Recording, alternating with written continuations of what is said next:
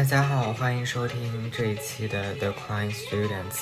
呃，那这一期节目呢是上一期残酷二选一大赏的延续，因为我们上一次录了三个半小时，音频剪出来实在太长了，所以我就把它剪成了两期。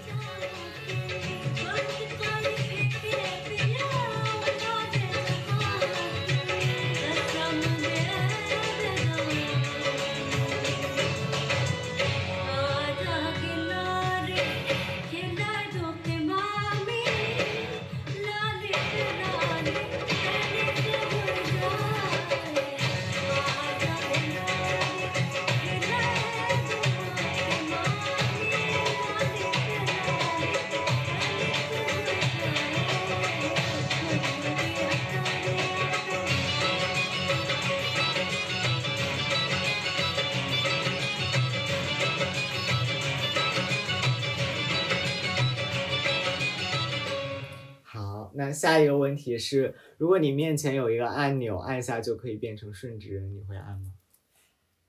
？Don't know，我觉得我不会，因为因为顺直人这个概念，在我的，在就是在我认知的语境下，它已经变成了一种完全顺从于现实性别还有整个社会构建的人。但是我觉得，在我的观点里，我觉得现今的社会的性别构建和他们所营造出来的社会环境是不合理的。然后，然后我觉得让我去得到与顺从这个现实语境，然后得到一些可能性的资源，我就选择做这件事。我是不会做的，哎，何况是作为一个女性，我在现实的顺直环境里，她是一个被压迫者。就是我我按了这个键之后，我可能又会，它会减缓我，或者是它会消减我呃抵抗或者是嗯、游走在边界的可能性。嗯，我和韩子的理由其实确实在这一点上，我觉得蛮像，就是，呃，我必须承认，就是在这里我的身份可能会给我带来一些痛苦，或者是我没有办法实现某些事情。可是我觉得就是，呃，我觉得这层身份它构成了我，所以我会觉得就是。呃，哪怕可能说我没有办法，呃，做某些事情，但是我在这个身份的前提下得到了很多很重要的个体体验，它构成了我，所以我觉得这很重要。然后另外一个就是我自己一个呃比较私人的想法，就是 如果可以变的话，我我也只想变成女同。对我我是这样的。我我就不回答这个问题，因 为我觉得这个问题真的很难。就嗯，比如说像我之前，我我肯定会觉得说，那我就不要变成一个顺直人。但是我最近好像发现，成为一个顺直人，你真的可以过得非常，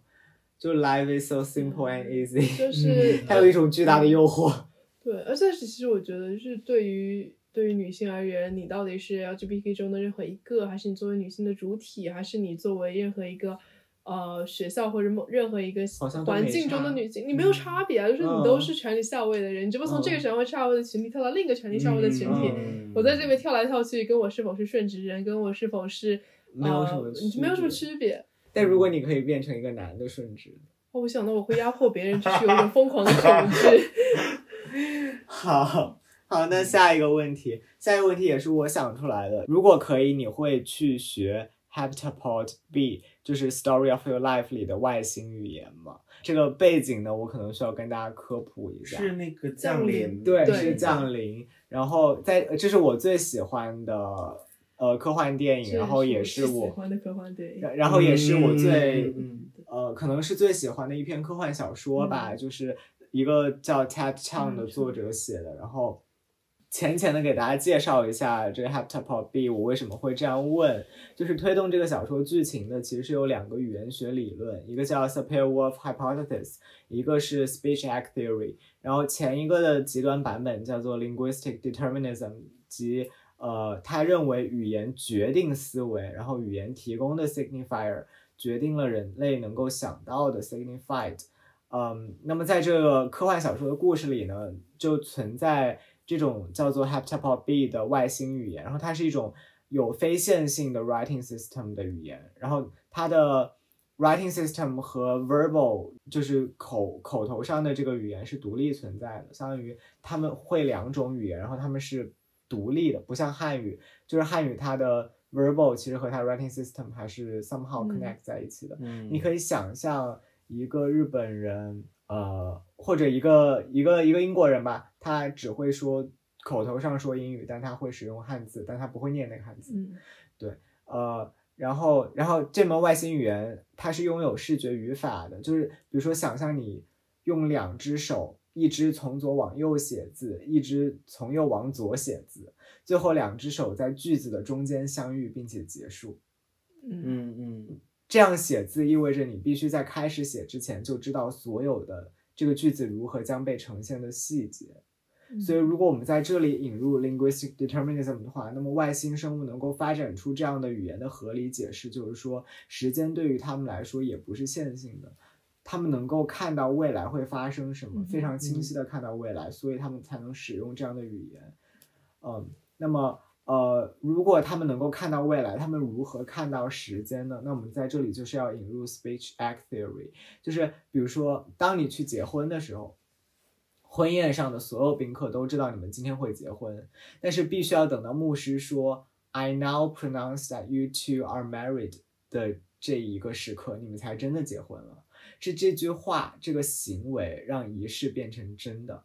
然后我我说这个场景就是想说，人类语言其实也并不是完全为了沟通的，有的时候语言本身就是一种行为。在牧师说 "I now pronounce that you two are married" 的这一刻，它的语言本身就是一种行动。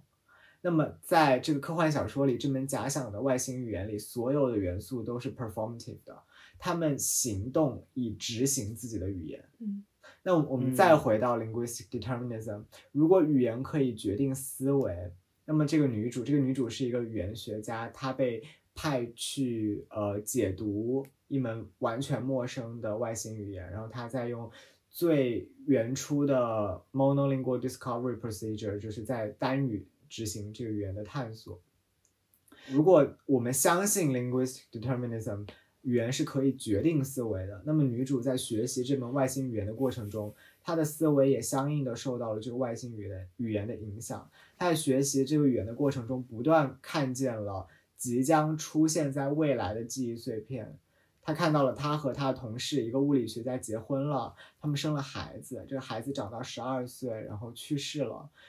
后来她告诉她老公，她早就能看到这一切，她老公接受不了，跟她离婚了。然后她写下这个故事，她看到了她的一生，看到了她跟物理学家跟她表白的时候，她已经知道了此后的争吵和她的丈夫的离开，但是她拥抱了这一切。然后她在她呃，这个这个女的语言学家在第一次拥抱她未来的丈夫的时候，想起。未来的记忆里，他们拥抱的所有片段。然后她说：“I forgot how good it felt to be held by you。”呃，我都快忘了被你抱着的感觉有多好。对，所以在这个故事的开头，其实是一段 future tense 的叙述。这 narrator 说：“I know how this story ends. I think about it a lot. I also think a lot about how it began。”嗯所以就是这个故事的背景是这样。所以如果如果你知道这个背景，你还会去学这 heptable b 吗？我会的，就是，但是我的分析是建立在我抛开了所有语言学的构建上，我就把它 提炼到了一种，当我具有认知后续事情的一个能力，我是否要去学习这个能力？然后虽然它会告知我，就可能给我带来一种后续所有认事情的一种可能，我是会的，就是。可能跟我自身的信仰有信仰倾向是有关系，就是 in fact 我确实是比较认同道家的一些观点，就类似于所谓的道，就是就是天定论，有类似这样一个情况，还有就是因果关系，就是我觉得有一些事情吧，可能我知道它的后果，但是我依然去会就是会去做，就是哪怕我想去规避这个事情，我之前做出的既定既定行为，他会用另一种方式把这个事情带到我面前。然后，呃，所以就是，如果倘若我有一种能力，能让我去提前预知到这个事情，我可能会采用一个相对来说比较好、会比较坦荡的心态去面对它。我觉得它对我最大的帮助，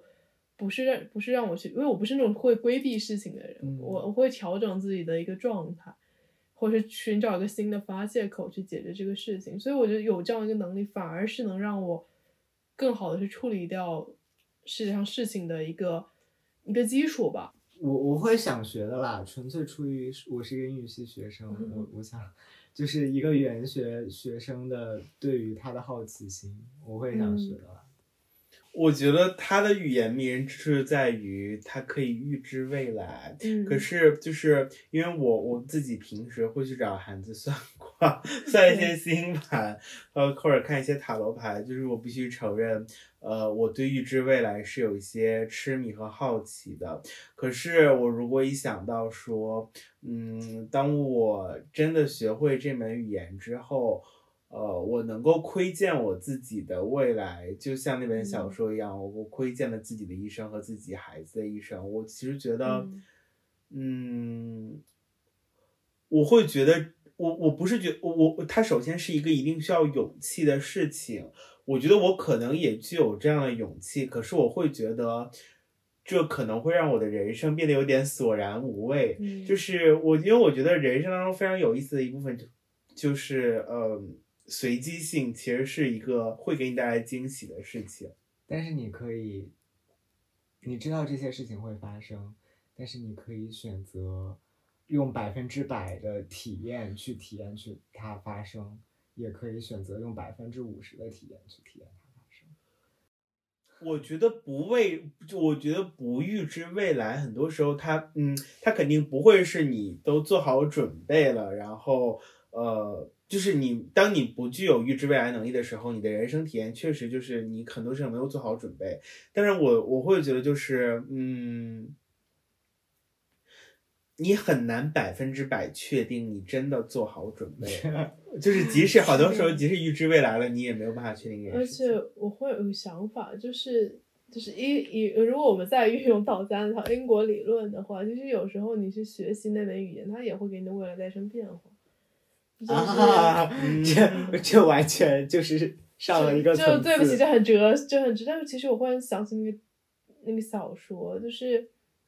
呃，我其实真的很好奇，当他学会那门语言的时候，他能不能回看到自己，就是在去那个任务之前的一切的生活。就是假设说学会这门语言，并且知道所有的流程是他未来将会出现什么，这个不会就会有点悖论的感觉吗？就是作为一个，嗯，就是比如作为一个作为一个线性线性人生经历中的嗯个体，然后我在某一个节点突然之间跃进到了这样的一个状态里，就是这个不就会跟他 就原先那个完全完全不知道、完全没有认知的我觉得是因为我们这种。生物没有办法理解非线性的时间，对对对对，就是 我们没有办法想象，它对我来说没有概念的。好，那下一个问题是一个很简单的问题，你是想要 Oxbridge 的 offer 还是一个 G 七国家的 PR？PR PR，PR PR，PR，因为因为我因为我我我对 Oxford 去背，是因为我见到过我觉得水平完全不怎么样的人也被嗯。Oxford 录了，是，然后我就不是很想去了。嗯，就是因为我觉得，要是能拿 PR，它能给我带来的体验是 offer 没有办法。对，主要是你你拿了 offer 也还要自己花钱去呀、对啊，哦，全奖了，全奖我也选 PR。嗯，就确实，就是我觉得 PR，它它给我带来的便利性和其他之后未来能带来的资源都不是那个 offer，offer 的未来的是就主要不可知的。就就主要是我我不觉得说我是够不上 Oxbridge 的、嗯。的嗯 level，、我觉得我努力也我也能去。那么这个时候，嗯但是我再努力，我也没有一个继续。哦哦 哦，OK，我觉得这也蛮好。嗯，然后下一个是你会选择一门有趣但最后只能拿六十分的课，还是无聊但可以上七十分的课？哦，在大三的语境下，我会选择后者。对，是的，这也是我的的回答。但是我忽然觉得，就是我我好像选了一门只能拿六十且无聊的课，哪门课？法语。我天！对不起，但是就是，啊，就是没办法了，没办法没办法了。好，下一个问题是呃，Hannah 提的，嗯，他他说，如果你的爱好较为好小众，你是希望它逐渐广为人知，还是保持小众的现状？对，就是我可以补充一下这个背景。这个背景是我在呃，在我自身的亚文化体验里，就是我搞同人，然后呃，我在那个体验中经常发现的一个事情，因为同人他可能会涉及到一些跟非同人群体以及原型的呃旁观者和爱好者的冲突。嗯然后我当时的提这个问题的第一个想法是，就是当你的就是你的爱好，嗯然后你跟主流语境下道德标准或者是跟呃他人的基础认知有一定的差别，且你的扩张会给你引来冲突和呃困扰的时候，你是否是会就希望多有一点同好者，然后把它扩散出去？然后还有另一个事情是，呃，如果把这个爱好推广成为一种形态，就比如说有些呃，可能是左翼爱好者，就是网上会有一些左翼爱好者，然后呃，当当他们把推广这个事情不视为一种寻找同好者和给自身带来愉悦的，而把它视为一种自身麻烦。对自己他把视，但他把视为一种自身理想化或者这一个理论它的扩张性的需求的时候，你是否会需要做这个事情？就是就其实是有两重的给一个语境。那你觉得呢？你的答我案是什是？我是会宁愿保持小众现状。波子呢？我觉得我能带入的其实也是我自己的追星嗯体验，嗯，我还是希望他保持小众现状吧。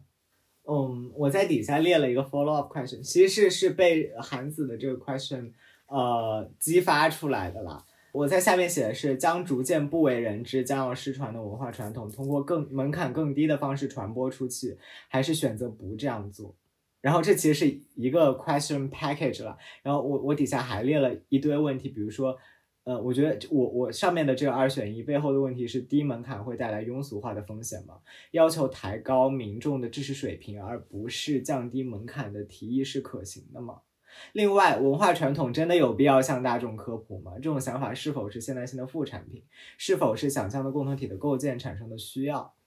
大众文化的传承是否是一个伪命题？以及它的核心是究竟要如何看待知识民主化？就是我有个个人经历，就是我们之前会有一个二零年那个特殊时期的，大家都憋在网上的时候，嗯我们当时有一个网上的见证群，但是当时最开始的它并不是一个见证，它只是一个所有人在在给出一些你自己查到的特定资料，对于某一个事件你给出的一定反馈和一些你自己思考探讨的小群。是一个 fact check 群吗？就是我觉得它它只能算是一种精英化的聚集，就类大家资源共享的一个一个一个小的社群。嗯后来是他，我忘我已经忘了，他是在某一个时刻突然之间开始被大众所熟知，然后他的成员就开始迅猛增加，然后于是他的理智性的分析和资源的互就是互相分享，突然之间就降到了一个极低的水准，而引入出来的是一些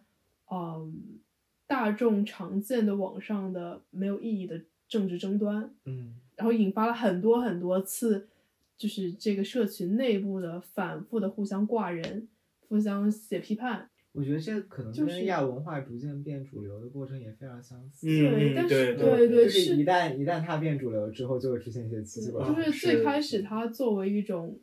单一国家的政政治信息的分享的时候，我觉得它其实有一种呃文化散播的一种状态，但是比你文化散播的时候，你总总会遇到一些可能无法达到这一个呃文化认知基础的人，又或者是就是我在想的是，我我这一个 package 的问题，它它其实最后我我想问的问题就是，我们到底要如何看待知识民主化？因为呃，可能我们活在一个启蒙传统后启蒙传统的时代，呃，我觉得那人文学科自然而然的一个 pre assumption 就是知识民主化是一件好嗯事。呃，那它是不是全然是好？就是知识民主化和野蛮人入侵之间，嗯，就是你很多时候会觉得，很多时候会觉得是野蛮人入侵，对不对？就是而且我在想说，之前呃梁文道做呃一个二十世纪初的那个呃节目的时候，其实也讲到，就是说呃，中国的 literacy 在晚清以及早期民国民就就是民国早期的时候，实际上根本低于百分之一，嗯就是识字率，剩下百分之九十九的人都是文盲。那么这百分之一的识字的中国人里面呢，呃，一大半是在读那个鸳鸯蝴蝶派，嗯剩下的才有可能去搞一搞那个所谓的白话文文学、新文学。那这剩下的百分之一的里面的一小半，里面的一小半，可能才能读到像《新青年》这样的书。《新青年》当时发行量非常非常少，但是一旦有一个大学生拿到了，那他可能全班都能读到。嗯所以五四运动是在一种怎样的情况下产生的？就是我们今天提到的这个五四的传统，它是它根本不是一个大众传统，它就是一个小众传统，它就是一个很精英的东西，一小群人做成了这样一些事情，然后他的遗产留了下来，根本不是我们想象的一个。知识民主化，然后大众的传播、大众的传承、人民作为主体的传承，不是这样的。那我在想说，很多文化传统实际上也不是因为大家都会了它才留下来的呀，它就是一小群人一直传承，一小群人在那里，然后他们留了下来。那在这种情况下，大众的文化传承是不是一个伪命题？就是大众有没有真的有没有必要知道那些让他们传承下去？我觉得其实，呃，怎么说？我觉得大众文化在某种意义上，它它是一种，我觉得它是有文化某一个领域，就它可能偏向娱乐性或者是宽泛性的领域。嗯嗯嗯嗯。但是尖端性的资源，我觉得它的核心不是在于 promotion，它是在于 open access，就是你、嗯你自由开放，对对但是你不要去强行推广它，因为你无法预计就是就比如说，你觉得那种，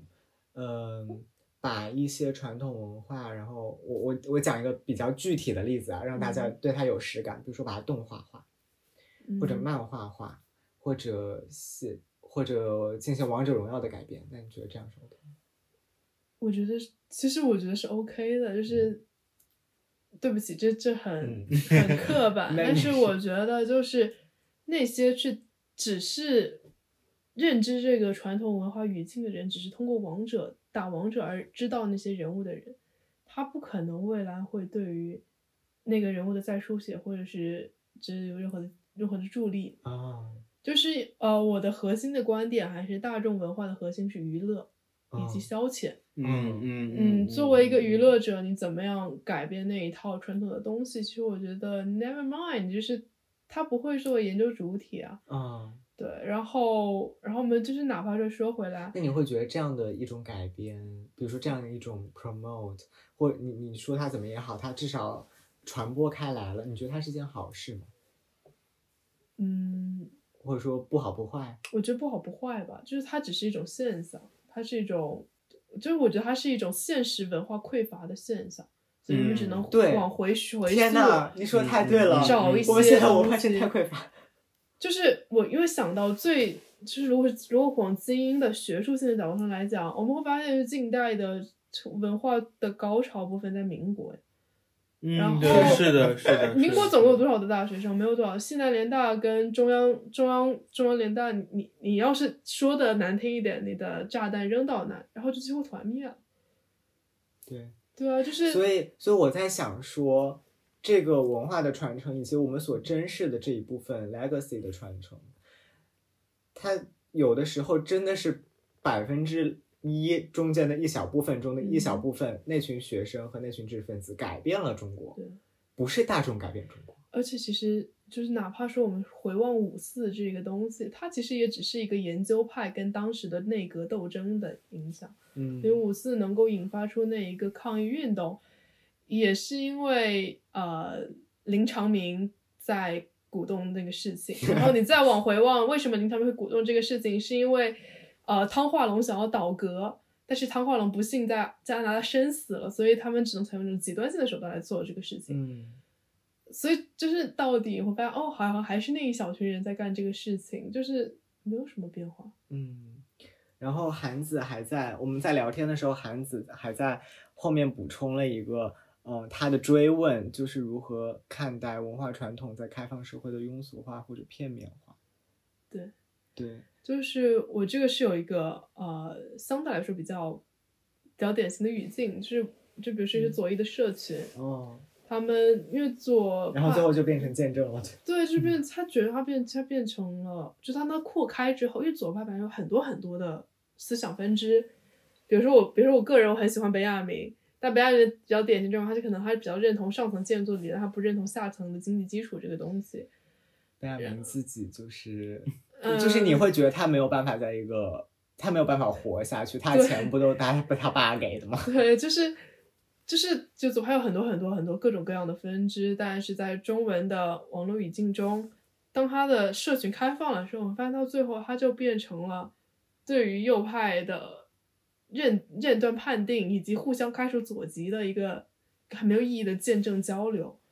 然后他就就相对来说，他就他的理论变得很片面，然后他的沟通变得非常的庸俗。然后就是我当时看到这个，我就就想到，就是就是非常极端的一个例子，就是就是这个整个左翼的思想在中国的一个嗯演化的过程。我反而想到的是，就你谈谈到庸俗化或者片面化，然后我觉得我想到的反而是，嗯，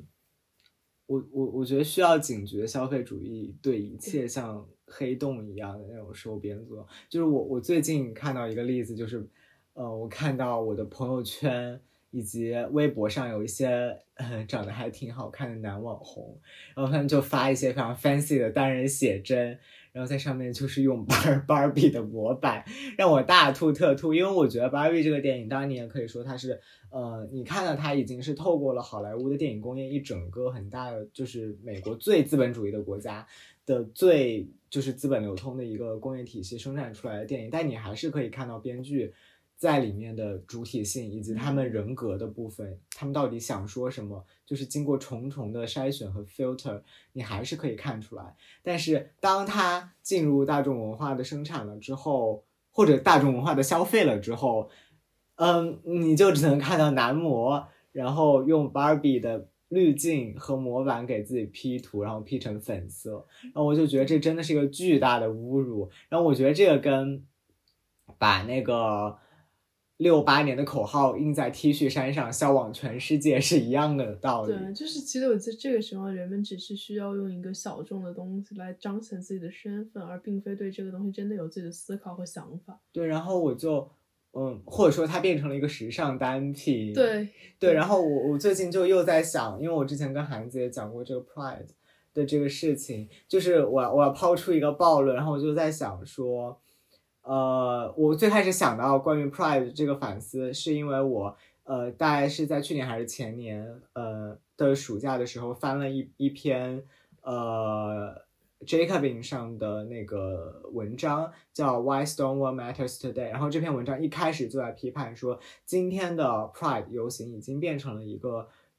中产阶级的表演性的狂欢节。然后我就想到说，我之前比如说我们上戏剧课的时候，老师会跟我们讲，就是 Carnival 这个东西，花车游行这个东西，它最开始是怎么来的？实际上是。呃，中世纪的意大利，然后整个有一个非常高压的教会的统治。那么当时我们老师用的比喻就是什么呢？就像一个高压锅，一个高压锅里面压力一直压，一直压。你这高压锅如果没有一个孔透气的话，它就会嘣爆炸掉。那为了给这个高压的社会排气，呃，那教会就会规定，比如说我们每年有多少个 carnival，那在这个 carnival 这一天呢，所有人就不用工作，然后都可以，大家可以看到非常 fancy 的，呃，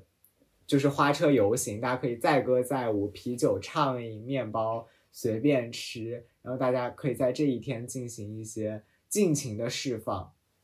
然后之后又回到那个原来的毫无变化的体系当中去。然后我就在想说，那今天的 Pride 和中世纪意大利的 Carnival，今天 Pride 上的花车和中世纪的花车，它到底在这个社会结构上，就是你以一个结构性的视角去看的时候，它到底有什么区别？我觉得你今天这个 Pride 举行完了之后，或者说你举行 Pride 本身就受到很多商业公司的资助。嗯然后你从那些投资，嗯，从那些赞助商那里拿了钱，你可能还帮他打了广告。那么在这一切结束之后，你面对的社会结构有什么改变吗？还是说它只是提供了一个一天的窗口，暂时的，就是那个高压锅上那个排气阀被打开了，然后它被打开的所有作用就是为了让这个锅不至于被炸掉，然后你这个社会结构也没有任何的改变。所以在这个意义上，今天在欧洲和北美，Pride 它到底是不是一个父权制和消费资资本主义的阳谋？嗯，我觉得这个事情是是需 need need reflection 的。当然，可能在在不同的国家，这个语境会非常的不一样。可能同样是被我们归类为第一世界国家，那日本的语境就非常不一样，因为人家就在一个抗争的阶段。嗯嗯，但是今天在像英国或者美国这样的国家，它到底是不是真的变成了一个中产阶级的自我表演，或一种自我陶醉和自我感动？那在十强运动的最初，实际上是那些抗争者，他们很有意识的把呃性少数平权和女权主义运动和黑人权利运动和反对警察暴力的运动和一些无政府主义的组织和工人权利的运动，很有意识的联合这些议程去去进行他们自己的一些抗争。嗯但是今天它就完全变成了一个花车。对，所以所以我觉得，我觉得，因为我还没有参与到这边的 Pride 的活动中，但是我我就是，至少在我看来，我觉得它也不完全是那样的花车，就是它至少对于 Pride 包括 LGBTQI 社群的传播，我觉得还是有一些作用的，而且我觉得这个构成了，嗯，大家对这件事情认知非常基础的部分。就是它看起来可能是一个很简单的共识，但是我觉得，呃，这个包容的共识恰恰是这个文化之上所有东西最重要的部分。所以我其实觉得就是，嗯，我觉得它肯定会被消费主义有一些侵蚀，但是，嗯，我不会对它抱持一个就是是 overall 是负面的态度。嗯，我觉得我我觉得也要看在哪个语境下说这个话，因为在嗯，就你肯肯定不会对中国的听众，呃，我肯定不会对中国中国的听众说这样的话，是因为大家在中国已经过得太惨了，就是你没有办法去 reflect on 这些事情，然后再对它进行批判了。但是，嗯、我觉得可能是在不同的文化语境里，我就会，呃，我就会再回过来反思这个事情，说，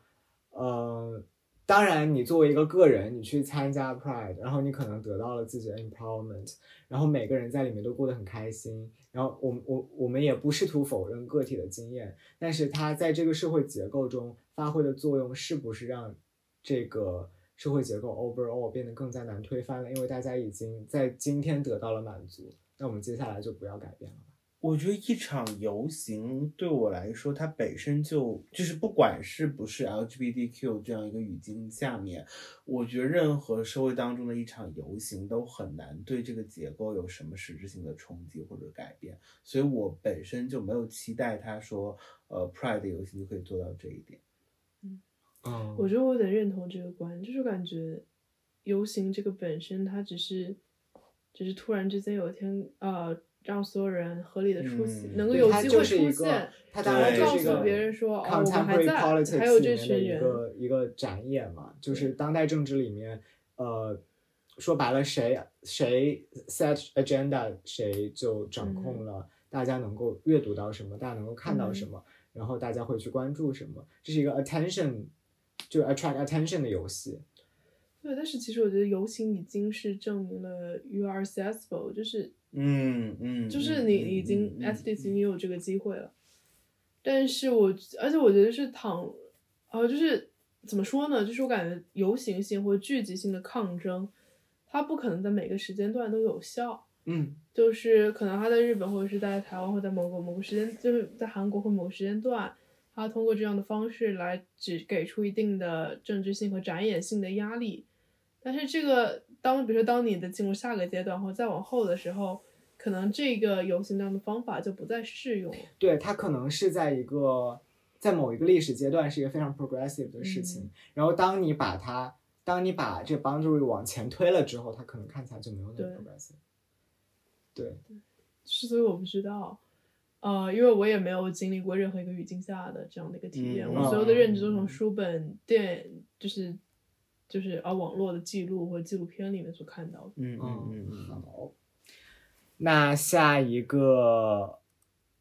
下一个，下一个是不是韩子？哦，就是是我提的一个问题，呃，就是有两个选择，一个是接受无法选择的血缘关系集群以及它所带来的痛苦，另一个是有机会自己寻找一群人充当关系集群的角色，当然这个也可能带来潜在的后续的痛苦。就这两个选择让你去做，你会选择待在哪一个集群里？前一个吧，嗯因为后一个的话就会很失败，但是前一个的话，嗯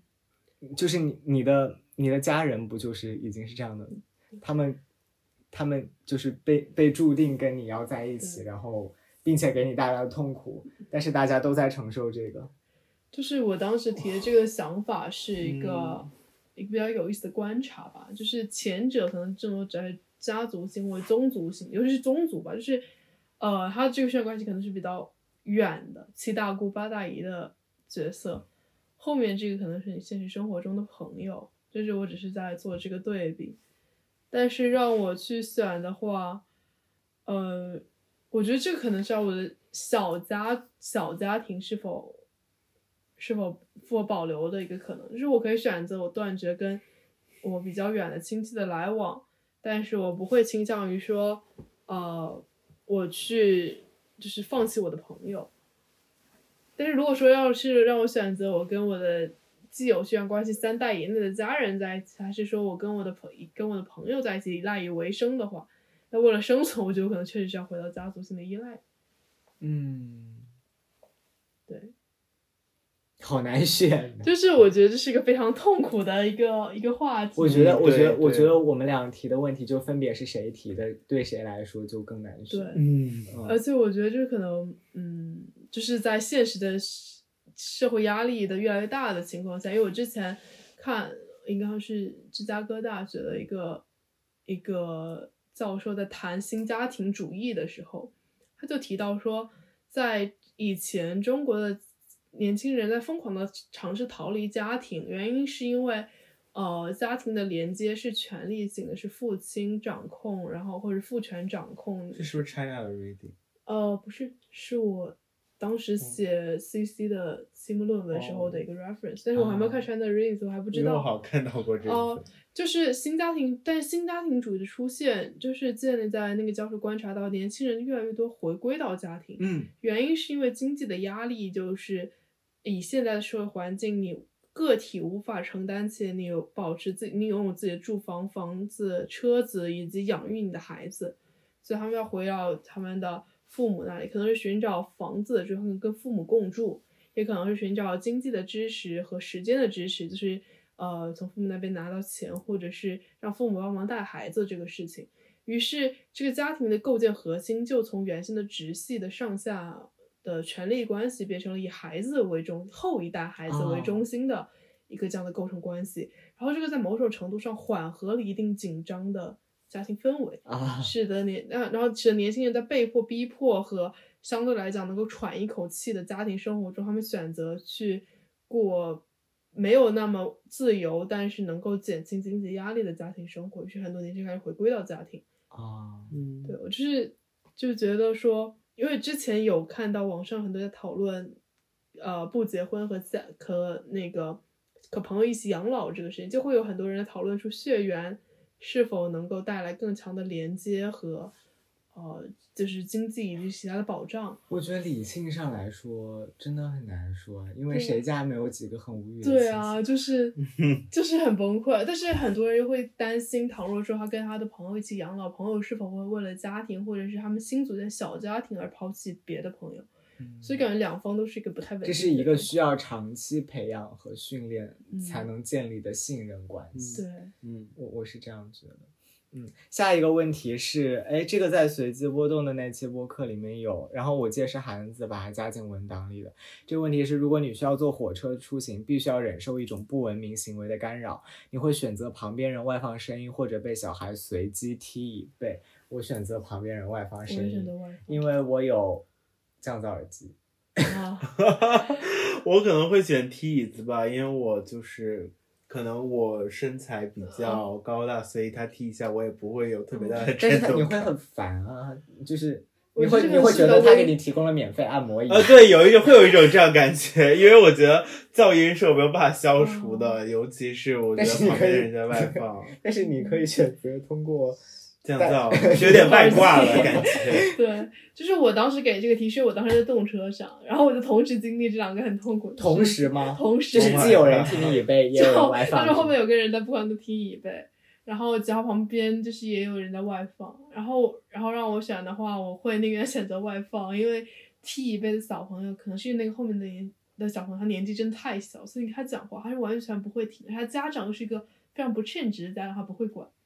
我是觉得，就算，嗯，就是呃，assume 你有这样的耳机，那么你可以耳机一戴，然后睡觉。嗯，但是如果你背后有小朋友的话，你你被一直踢，你是睡不着觉的。我是睡不着觉。我其实就是就是我在高铁上遇到这种小朋友的话，我有时候会回过头跟他说，就是很好声好气跟他说，小朋友就是这样做是不对的。但是如果就是旁边是一个就是。因为你知道，就是我我在我的刻板印象里，那种公放的都是老年男人，就是我觉得我完全没有这个勇气跟他说，你能不能把声音调小一点？所以，所以我会觉得就是，嗯，好好的，呃，下一个问题是韩子写的，咖啡还是茶？茶茶。你你你们这个做这个选择依据是什么？是你更喜欢喝茶，还是更需要呃，就是更需要。我其实是因为咖啡。我是因为实践性的问题，就茶我能嗯自己泡，但是咖啡我不能自己磨，我不能自己手冲。就是我不知道，但是我喝茶该睡嗯还睡，喝咖啡才会提神。而且我还有个原因是因为喝茶我能助眠，就是嗯我的睡眠质量是一个很重要的白茶是吧？白茶，嗯然后有时候我也喝点绿茶和陈皮，就是那个、呃普洱跟陈皮，就是也是有一定的助眠效果。哦，我觉得对这对我也很重要。确实，我觉得喝茶的话开销就没有那么大。喝咖啡的话，嗯我感觉每天都在花二十块钱买咖啡。对，而且我一想到嗯我要买滤纸，然后买一个那个八到十磅一才一小包的滤纸，然后以及这么贵的咖啡豆，我自己背几十包的茶叶过来，也不是一件很痛苦的事情。好，嗯、这个下面一个问题是韩子的，你来读吧。就是呃，如果你的专业能力可以让你有机会参与一件案件的侦查工作，你会选择加入吗？其实背后的逻辑是，倘若你有一个参与执行正义的机会，你是否会选择去做？虽然有可能它会给你带来一定的困扰和麻烦，以及耗耗去你后续的时间精力。我还挺感兴趣的。嗯，我其实应该也是会会吧的。我我我比较关注，那比如说我的能力能够在这里面帮到什么？呃，比如说，举一个例子，就是语言学家和符号学家，和密码学家，会有那种他们会，比如说在十二宫案，我觉得这好有。意思。就是美国那个黄道十二宫杀手的时候，他们就就经常有参与案件侦侦侦破，嗯，然后同嗯时，呃，可能特定性的案件都会有特定性的需求。我我知道是做呃法律这方面的语言学家，比如说我们呃有那种做呃法庭上的 legal 嗯。talk discourse 的，以及那种更 technical 一点的，嗯。就是去帮助识别那个罪犯的。就是嫌疑人可能他的字迹和嗯那个留下来的证据的字嗯迹，嗯嗯，对，那我觉得做这种 technical 的工作，我也还挺想做。就是我嗯其实指的就是在侦查阶段，就是还只是但但如果是但如果是让我去看很惨烈的现场的话，我应该嗯会不会去。嗯，嗯好，那下一个问题，哦，这个是我提的，嗯，我我提的问题是做的东西在非常小的圈子里循环，观点相互强化，或者被更多人知道，有可能改变一些人，有可能修正自己的看法，但也可能被举报和围攻。我觉得我们的播客就在很小的圈子里循环。是的，对嗯，我还会选，我其实是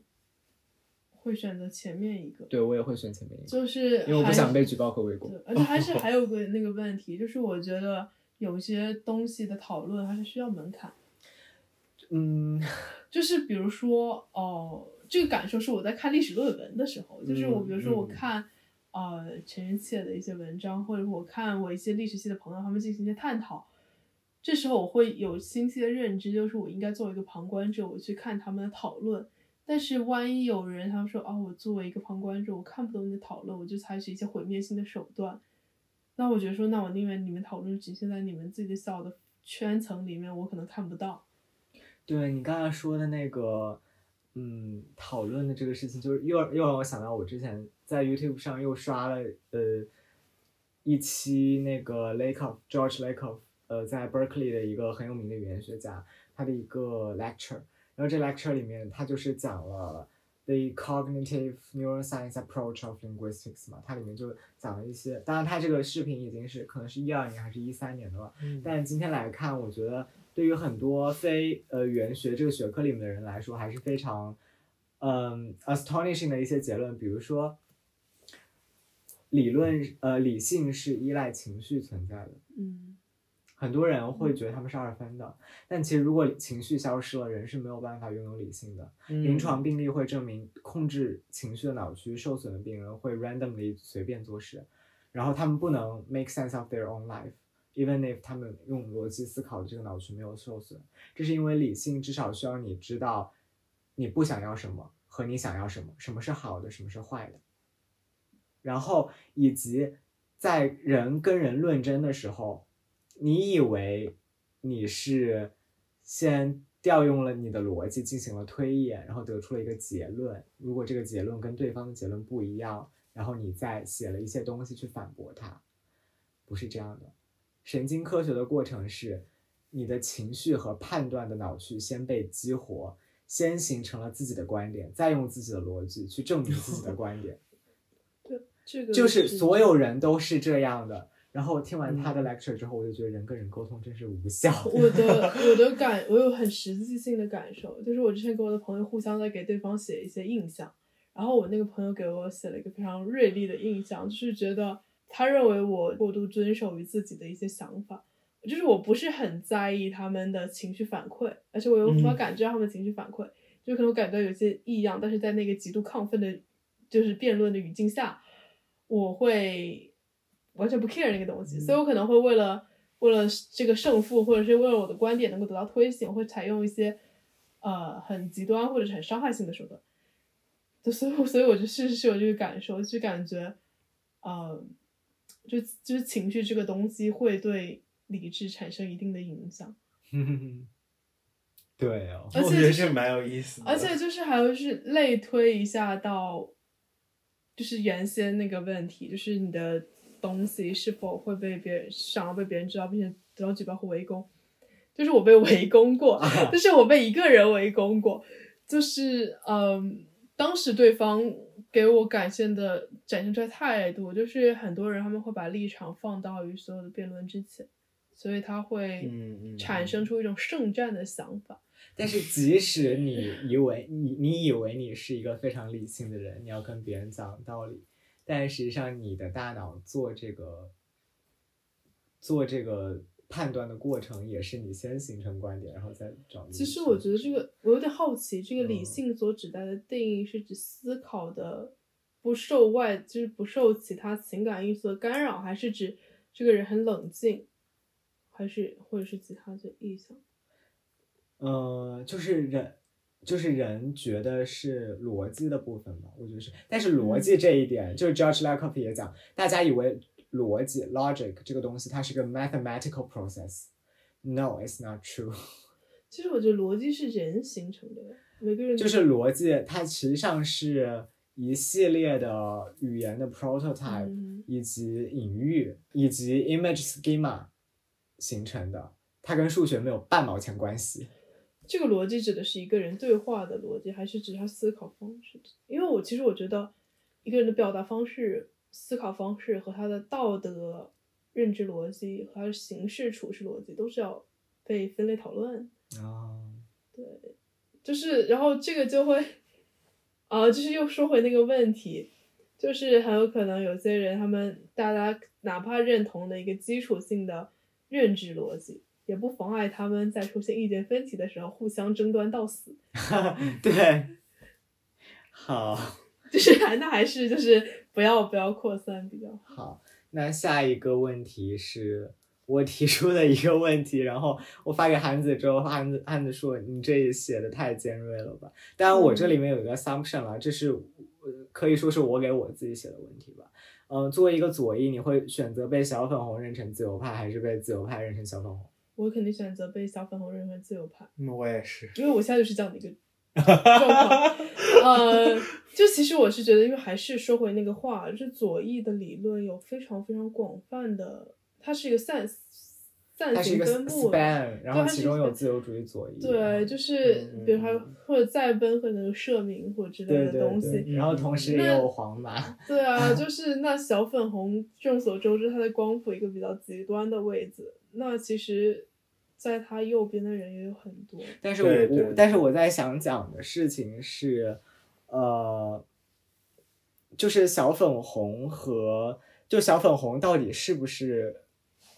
一个非常 ideological 的群体？我我之前不这么质疑，但是我现在会开始觉得他们真的相信一个乌托邦吗？就他们他们真的相信他们逻辑推演出来的东西吗？我觉得他们不具备了，就是我觉得这个就是 Imagine Community 里面的东西我觉得。他们不具备逻辑，他们只是一种 propaganda 的就是。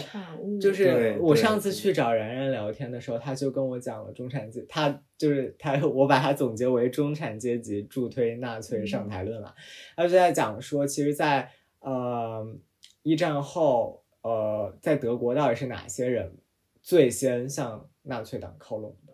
嗯是中产阶级，因为他们害怕，就有一种阶层滑落的焦虑感。然后，呃，一战结束之后，德国被迫出让的领土以及战争赔款，让他们有了这种非常大的对于 identity crisis 的这种危机感。然后是他们最先向纳粹靠拢，然后想要把他选上台的工人阶级，是后来才被收编到纳粹的这个叙事里面去的。嗯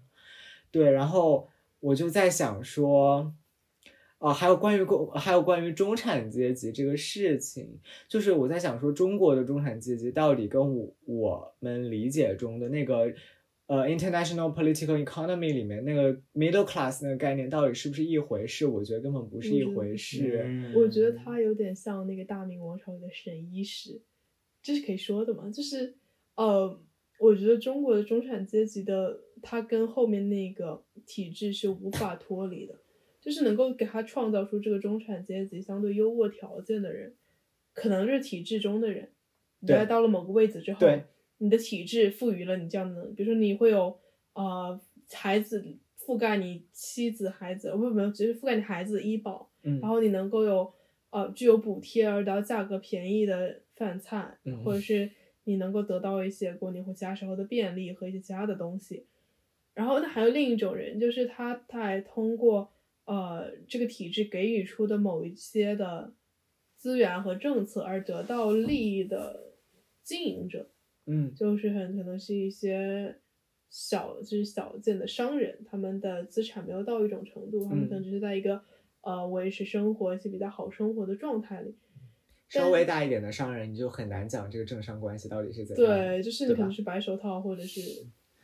当然这不是这不是中产阶级的一个范畴内的东西，但是我觉得中国很大的问题是，它的阶级的不稳定性是在于体制的变化性。嗯就是你的体制，嗯比如说今天告诉你公务员要降薪，你的生活可能就没有了。对对，然后你的体制告诉你今天的政策变了，然后你不能再做这个事情，可能你作为一个经营者，你的生活就要变了。对，一纸命令下来，然后一个行业就没了。对，所以我觉得中国中产阶级一直患得患失，除了紧紧呃抱着、是的抱住体制的大，腿以外，所以我在想说，我之前呃听那个北外的一个外外国研究研究所的王岩教授呃写的一本书里面就在讲说，我们今天在二十一世纪中国的语境下，呃，自由派和左派的这个二分到底是不是有一个有效的二分？它实际上梳理了从八十年代到现在的自由派和左派的这个一路走来的这个状况，然后就在讲说，其实，在两千年前后的时候，左派自己就很难支撑了，就是你发现你很难守住这个左派的立场。就比如说，做一个做一个左翼，你当然要批判帝国主义，对不对？嗯好，那你那你对外批判美帝国主义，那你对内的话，你怎么自己 make sense？就是你批判后殖民，但是你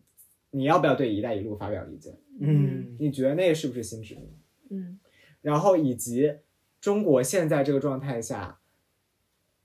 他当然曾经是帝国主义的受害者，他自己是不是已经成为了帝国主义的一部分？在对周边国家的关系的时候，就是这都是很敏感的问题。但是你作为一个左翼，你发现很难处理这些问题。嗯然后左翼就会发现，如果你对外批判美国是帝国主义，你就被自由派打成小粉红了。如果你对内批评中国是搞霸权、新霸权，你对周边国家不讲道理，你就被小粉红打成自由派了。那你自己这个立场根本守不住，一部分左派就变成了国家主义者，国家主义的左派；一部分左派就变成了自由派，因为他们的立场很 solid，他们从来就是嗯美式民主，呃就是自由民主制的啊，历史的终结的。那么他们的立场是这个立场上是不会有问题的，但他们受众会越来越小。那国那一部分人就是就国家主义者。那那现在就实际上你说谁到底是所谓的新左派，已经很难 identify 嗯具体哪个人是新左派了。呃，那么在学院里的这些，我我我认为是非常传统的左翼，比如说像戴锦华这样的人，呃，你会发现他的批判啊是指向中产阶级的。他说这个这个电影为什么不好？他他被这个整个的中产阶级的消费文化裹挟了。我每每听到这样的话，我就想说，中产阶级又是谁呀、就是我感觉在向一个虚空的概念嗯，呃发起攻击。然后我就在想说，那么那王岩最后得出来一个结论，就是说，其实，在今天，自由派和左派是可以握手言和了，因为因为如果今天还有一个最现实的二分的话，实际上是两种人。一种人是仍然相信一个意识形态的人，无论你相信的是什么意识形态，你还相信一个意识形态，无论你相信的是 liberal democracy 的历史的终结的意识形态，还是共产主义的意识形态，还是一个激进的社会主义的一个形态，你还相信一个一个什么东西？你认为这个世界应该朝那个方向走？如果朝那个方向走的话，就会变得更好。这样一帮人，无论你是相信乌托邦还是相信弥赛亚，另外一帮人就是只相信最现实的权利和金钱。那我觉得中国中产阶级就是这样的人，小粉红也是这样的人，所以我觉得中国的中产阶级跟小粉红其实是一类人。我觉得，呃，但是我觉得小粉红的概念会有很大的问题，因为我之前在跟我朋友讨论的时候，我们发现，就是你小粉红它的起因可能晋江的那一批女性的，我不能算她是左派，就是她们是一个认认同官方政治构想或者是政治宣传那一部分人，因为是晋江粉红区，所以他们就是变成小粉红。那这个时候的小粉红跟初期一六一七年宣传以那年那兔为代表性的小粉红，以及现在在宣传改变之后，在现实语境之下那一批跳脱出那兔语境，变得完全相信官方呃 propaganda 哦，那所以批人的小你在。讲这个概念的流变啊，对，就是我觉得在每每个阶段，他都还挺们不一样。都是要重新被定义的一个东西。我觉得小粉红和中产，就是他们从结果上来嗯看，可能是嗯差不多或者趋同的。就是但是但是我会觉得，就是比如说在去年的疫情期间，呃，其实我觉得中产阶级他也在发挥一部分作用，是因为我觉得他是被刨的最惨的那一部分人，所以我觉得就是嗯，他可能从结果上来看，可能确实是趋同的，但是我会觉得小粉红就是有脑子和没脑子的区别还是蛮大的。但是我觉得他就是中产阶级行动的这个逻辑，呃，我感觉是没有变化的。就是我觉得中国中产阶级一个很很重要的特点，就是他唯一呃在意的自由就是消费自由，无论这个消费呃它是的无论这个消费它是 metaphorically 的消费文化产品，还是 physically 的用金钱消费一些物质。嗯，那么你会发现说，有了消费自由之后，他可以不要其他一切任何政治权利。呃是的，对但是我觉得小粉红有个问题，就是他们其实有建制建制左跟非建制左，就可能在建制是相对于维护于现实的政治构建那批人，可能跟中产有颇有几分类似。哦，但是我懂了。非建制左就是毛派那种，嗯对，而且还有 我有一个观察是在疫情之后，毛左的，就是毛左分卷土重来是不是？不是毛左分割了原先网上那一批呃小粉红跟左派，就是可能就是讲通俗一点，就现在只变成毛左跟神左的 区别了。就是他们，我觉得疫情的时候完成了一个分流，就是当他们就很多小粉红，他的家庭条件可能是中产阶级，给予他了一种一样的一个思想的基础。嗯，所以当他们的基础受到一定的冲击的时候，冲击的晚比较完全人可能分流到了呃建制或者是再往后那一类，然后那那可能没有那么强，他们可能会有一种强烈的对于现实体制不满，跟再往前行为的幻幻想跟神话。就有一种 no nostalgia。对啊，就是有一种回潮，就是一种复古回潮。所有的小粉红，他们非建制的那一批人，可能就是跟中产是完全不一样的。他他们想摧毁到现实的基础的东西。我想到这个题也是，我觉得我之前也在跟然然聊这个天，他有跟我讲说，嗯、比如说啊，你会发现有很多人是反对文化审查的，嗯但是反对文化审查和反对文化审查之间，呃，可能很多人是带着很不一样的立场来反对文化审查的。可能有些人是站在马克思主义的立场上，马克思写过反对书报审查的嗯评论，然后他站在马克思主义左翼的立场上来反对文化审查。很有些人可能是站在自由主义的立场上，觉得这个你要有一种文化自由主义哈，然后你你在这个立场上反对文化审查。那有些人是，我会觉得中产阶级就是这个思路，就是你挡着我看国外的电视剧和动漫，嗯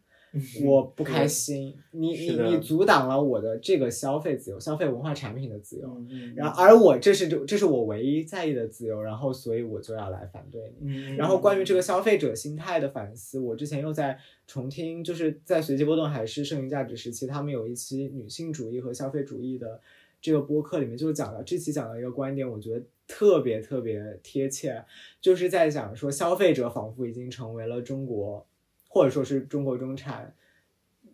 the one and the only identity。就是嗯说，当我们 represent 自己的时候，我们是一个消费者；当我们在进行当在一些辱华事件发生的时候，我们要抵制的时候，我们的号召是说，我们不要去买他们家的产品了吧？那我们作为一个国足，我们要进行一个 collective action 的时候，我们是一群消费者，我们再也找不到别的身份了，我们就只能是消费者。然后我就觉得，这个消费者心态真的是就非常非常单薄，然后非常非常中国中产阶级。嗯而且而且，其实就是中产，它到底有没有一个阶级？又回到那个戴锦华的批判，就是我不觉得中产阶级塑造了任何中产阶级文化，而且我也不觉得它是一个，就是在中国官方的表述里，它一直是中等收入群体，它不使用，因为它在一个社会主义遗产的这个这个话语的体系里面的，它没有办法再使用阶级这个词了，所以它一直用的都是中中等收入群体。而中等收入群体这个概念，它是不给你任何对应的 promising 的政治权利的，嗯。因为一个如果你使用一个阶级概念，一个阶级概念是对应着背后的社会权利的、嗯。政治权利的，但是你使用中等收入群体，只是说你有这么多钱，你可以买我允许你买的东西，它背后不承诺任何政治权利，对它是一个非常 apolitical 的概念，而这样一批嗯还算是比较有钱的中国人觉得 perfectly fine。而且我觉得就是官方的，就是除了除了经济与消费以外的限制，也是现今中产阶级完全没有任何反制力量的一个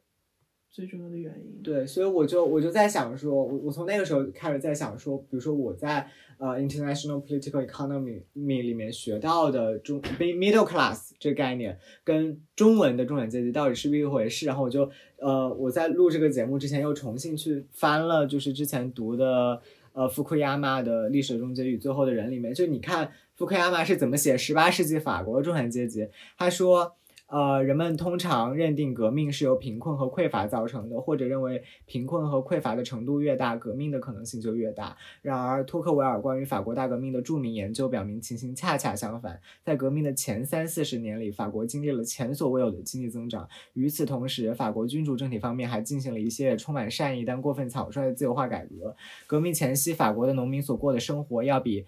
东普鲁士的农民富裕独立得多，中产阶级也是如此。然而，他们却成了革命的导火索。这是因为18世纪末发生的政治生活的自由化，让他们比普鲁士的任何阶层都更敏锐地感受到他们的相对匮乏，并对此表达他们的愤怒。当今世界唯有最穷的国家和最富的国家是趋于稳定的，那些在经济上进行现代化的国家，政治上总是最不稳定的，因为发展本身激发了人们的新的期望和要求。就是你，你看他是。如何理解十八世纪中产阶级，以及我觉得这段文字体现出来就是二十世纪初人们对于中国中产阶级它可能带来的政治改变的一个非常好的期待。但是，as we see，人们实实在是对中国的中产阶级这四个汉字有一些误判，它跟 middle class 根本不是一个群体。嗯哼，嗯哼，这背后当然也有政治文化的元素，但是我觉得我还是觉得会有一些本质化的东西在这个里面。嗯嗯，而且我可能还有一个观察，就是说，嗯，在常识上，可能大家会偏向于认为，呃，generally 中产阶级可能是更加自由主义的。但是我发现，在中国的语境下，自由主义和中产阶级这两个概念就完全没有什么必然的联系。而且我的观察里面，很多中产阶级的。就是中产阶级家庭的小孩也好，以及呃这些可能八零后、九零后也好，嗯，我觉得他们是完全不理解自由主义这个概念的。嗯，我我的观察是，他们往往是政治上的保守主义者，而在经济上，你甚至也很难说那是呃他们有一个自由主义的理想。我呃我还是只能说。呃，他们在经济上其实只要求消费自由，呃，那除此之外，他们并没有对整个经济应该怎样运行有一个总体的看法，而这个总体的看法实际上就是一个意识形态。而我对这群人非常愤怒的地方就在于说，我觉得这群人他们实际上根本不理解自由主义的主张是什么，但是他往往被认为是。呃，自由派或者更加有自由倾向的，但这实际上不是一件，我觉得不是一件特别好的事情，是因为我觉得它实际上挤占了中国，嗯，本来就生存不易的。真正的这些自由主义者的宝贵的话语空间，就是当他们当这群呃文化上的、政治上的保守主义者声称他们自己是自由主义者的时候，那那真正的自由主义者实际上就被挤到了话语空间的更边缘的位置。我我是对这一点非常非常不能接受的，嗯，所以在这种程度上来说，在今天的。呃，我们的当代中国，实际上做一个负责任的自由主义者，或做一个有道德、有操守的自由主义者，真的是一件非常嗯需要勇气和耐心还有智慧的事情吧。就我现在还记得周濂呃非常有名的那一大段排比句，他就。这是他对自己的要求。他说：“不要做没有头脑的愤青，不要做浅薄的自由主义者，不要做没有心肝的保守主义者，不要做替既得利益说话的国家主义者，不做不负责任的无政府主义者，不做一个理想高的空想主义者。”嗯，我是觉得说，这一二三四五六七条，中国的中产阶级真是一条也没占到。对。好，那这是我今我们今天最后一个问题就聊完了，然后我们今天进行了一个三个半小时的录音，我也不知道为什么会聊这么久。好，那就谢谢大家，如果大家听到这里，对，就是感谢你的能够听完这个全程。还是有什么结束语要说？呃，我觉得我们今天这个残酷二选一，其实有时候我们也没有办法做很多的选择，因为我们给我们只是提出来问题。对，我们只是框，我们只是框出了一个问题，但是我们其实作为我们而言，我们也是没有任何解决的思路，以及我们在做社会，就是我们在把批判指向社会结构的时候，不意味这个批判不指向我们自身，就是我们也嗯。acknowledge 我们自己能够在这里记说这些话背后的一些政治经济上的 privilege 吧。嗯，嗯，对，就但是但是我觉得你不是说你你自己有这个 privilege，你就不能从事批判了。对，对，反正今天提出来这些问题，都是我在过去两三个月里面的一些生活困惑吧。然后我觉得这些困惑确实是时时刻刻在困惑着我的，而且在呃可预期的将来，应该还会困惑我非常长一嗯段时间。嗯，好，那今天的节目就到这里，大家拜拜。拜拜。Their mercy has saved me, and their grace will deliver me to a better place. I am no longer afraid.